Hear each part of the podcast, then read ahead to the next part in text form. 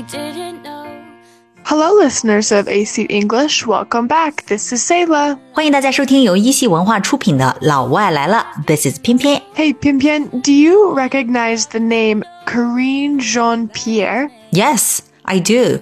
她是白宫新闻发言人 Karine Jean Pierre，就是卡琳让皮埃尔。Yep. She is currently the White House press secretary and has been since May of 2022.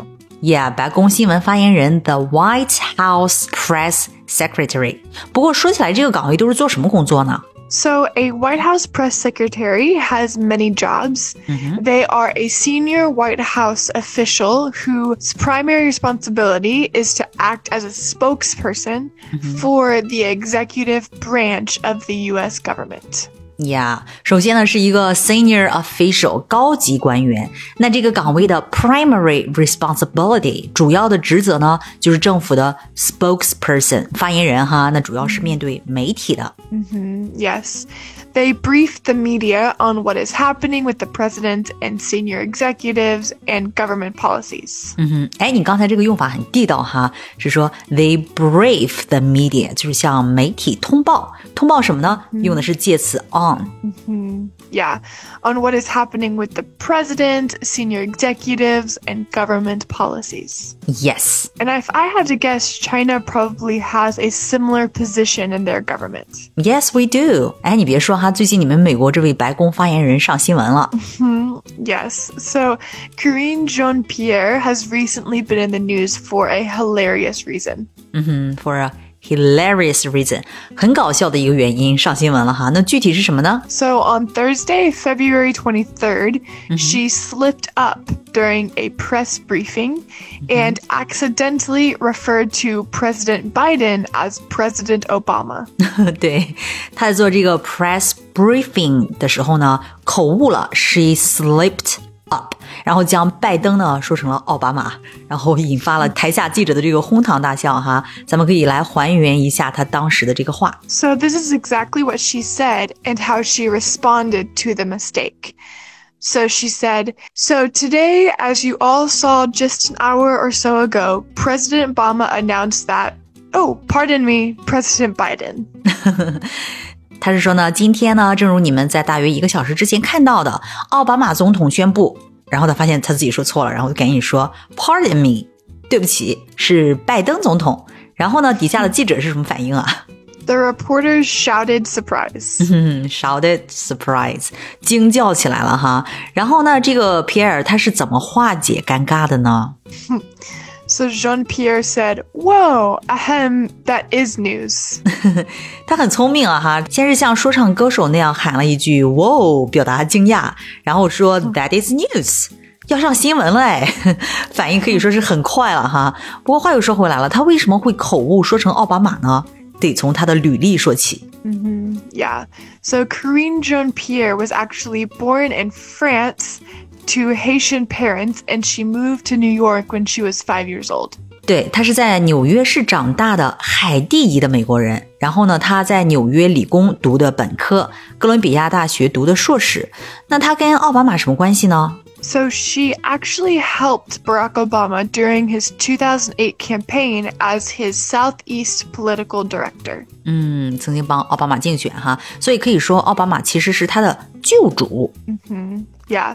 So since she has worked with Obama before, it makes sense that she could make this honest mistake.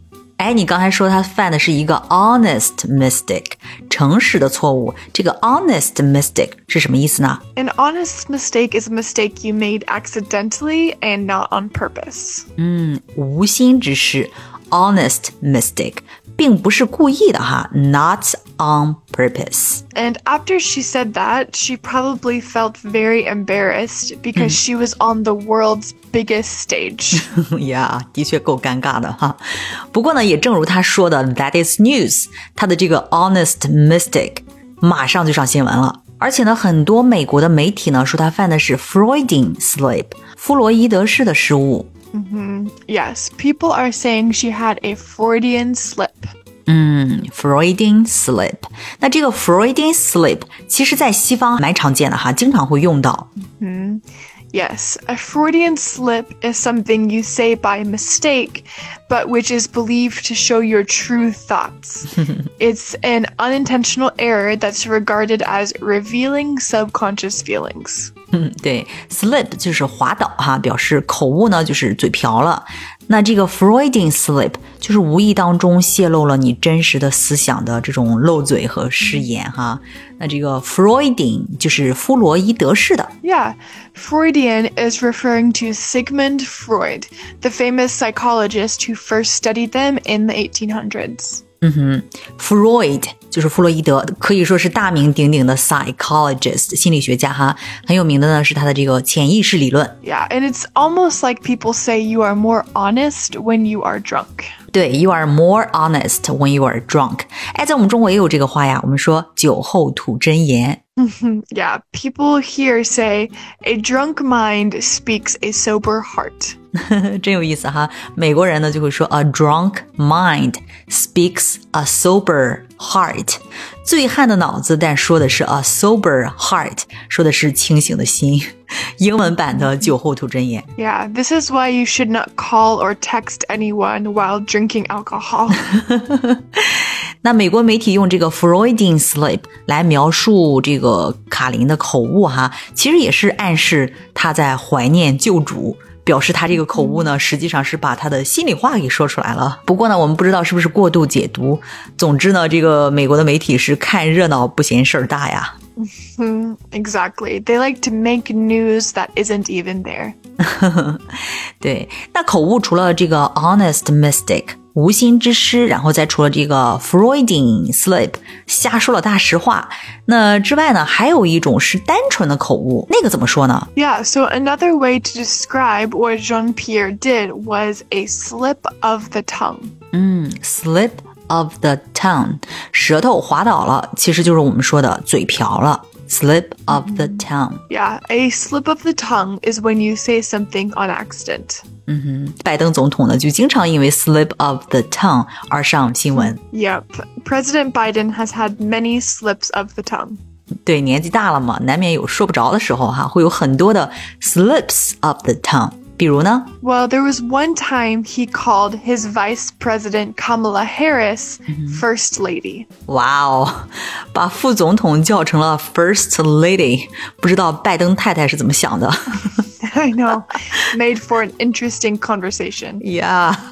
but sometimes I remember my mom would call me my sister's name, oh. and I would always make fun of her. So this is also called a slip of the tongue. Yeah, your mom call you your sister's name，叫错名了，这也是 slip of the tongue.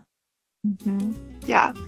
So maybe let's look at some of the phrases that Jean Pierre used in her statement. Mm -hmm.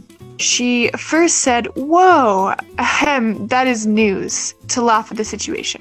哎，那这里面这个 ahem 是什么意思呢？It's kind of like clearing your throat or starting a new phrase. It's combined with whoa and kind of pause and say something else. 哦，就是它是一个固定的搭配，说一个 whoa，然后说 a ham，就相当于清了清嗓子那种感觉，是吧？Mm Yeah, let me start over. 嗯，let me start over，我再重新说一遍。Yeah, and then she also said, "Pardon me" to apologize. 嗯，pardon me，pardon me 其实就是原谅我，这是一种很正式的说法哈。嗯哼，Yeah, it's very formal and it's used to excuse yourself or say, please forgive me. And it is short for I beg your pardon. 嗯，举个例子呢？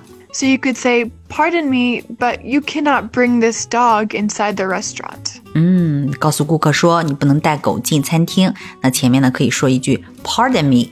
哎，我们小时候学的哈，就是没听清楚对方说什么的时候，然后想让对方重复一下的时候，可以说 Pardon。 Mm-hmm. Yeah, exactly.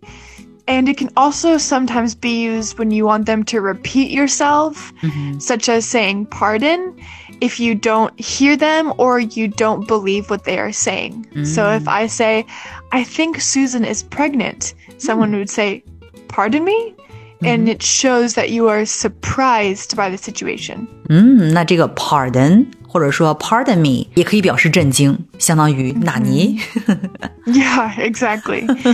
and sometimes people will also say "excuse me" or "I'm sorry" to mean the same thing. 嗯哼，那这个 Pardon me 和 Excuse me，他们是不是程度上不太一样呢？还是说这个一个比较正式，然后一个不是特别正式 ？People will use both nowadays. Mm-hmm. The place that they are most interchangeable is maybe if you bump into someone mm-hmm. or drop something, you would say, Oh, pardon me, or Oh, excuse me. Mm. Uh, if something was an accident. Yeah. But pardon me is a little bit more formal, but you can use both. 嗯，两个其实都是差不多，都是表示不好意思、对不起，对吧？然后 Pardon me 稍稍的正式一些。嗯哼，Yeah，but no one would really notice a big difference. Yeah，那从白宫新闻发言人他犯的一个错误当中呢，我们还学到了真的是蛮多的东西哈。Yeah，we've learned how to respond when you make an honest mistake, and I'm sure we will see many more instances of this happening. 呀，希望大家能够从这期的播客当中呢学到很多的语言知识。All right, so this is 偏偏 this is Sayla. Bye. Bye.